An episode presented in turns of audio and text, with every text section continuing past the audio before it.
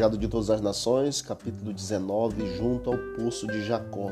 Esse capítulo está baseado em João capítulo 4, verso 1 ao 42, quando nos fala do encontro que Jesus teve com a mulher samaritana. Quando Jesus esteve de caminho para Galiléia, passando por Samaria, era quase meio-dia quando ele chegou ao belo vale de Siquém. À entrada desse vale achava-se o poço de Jacó. Jesus estava cansado, fatigado da jornada. Ali ele sentou-se para descansar, enquanto os discípulos iam à cidade comprar alimento. Judeus e samaritanos eram obstinados inimigos, evitando tanto quanto possível todo o trato uns com os outros. Negociar com os samaritanos, em caso de necessidade, até mesmo era lícito.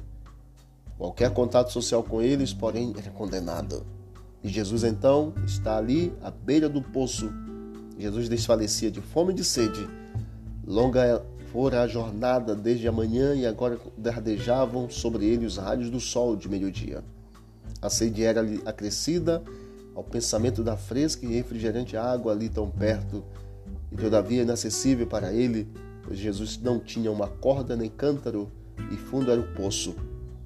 Cabia-lhe a sorte da humanidade, e esperou-se que viesse alguém para tirar aquela água. Aproximou-se então dele uma mulher como inconsciente da presença dele, encheu de água o cântaro. Ao voltar-se para ir embora, Jesus lhe pediu de beber. Um favor como esse nenhum oriental recusaria. No Oriente, a água era chamada o dom de Deus. Dar de beber a um sedento viajante era considerado tão sagrado dever que os árabes do deserto se desviariam do caminho a fim de que o, de cumprir este dever. O ódio existente entre judeus e samaritanos impedia a mulher de oferecer o obsequio a Jesus Cristo. O Salvador, porém, buscava a chave para esse coração e, com um tato nascido de divino amor, pediu, não ofereceu um favor. O oferecimento de uma gentileza poderia haver sido rejeitado. A confiança, no entanto, desperta confiança. O Rei do céu chegou a essa desprezada pessoa, pedindo o serviço de suas mãos aquele que fizer o oceano, que rege as águas do grande abismo e abre as fontes e rios da terra, repousou de sua fadiga junto ao poço de Jacó e esteve na dependência da bondade de uma estranha até quanto a dádiva de um pouco de água. A mulher viu que Jesus não era, não era samaritano, era judeu.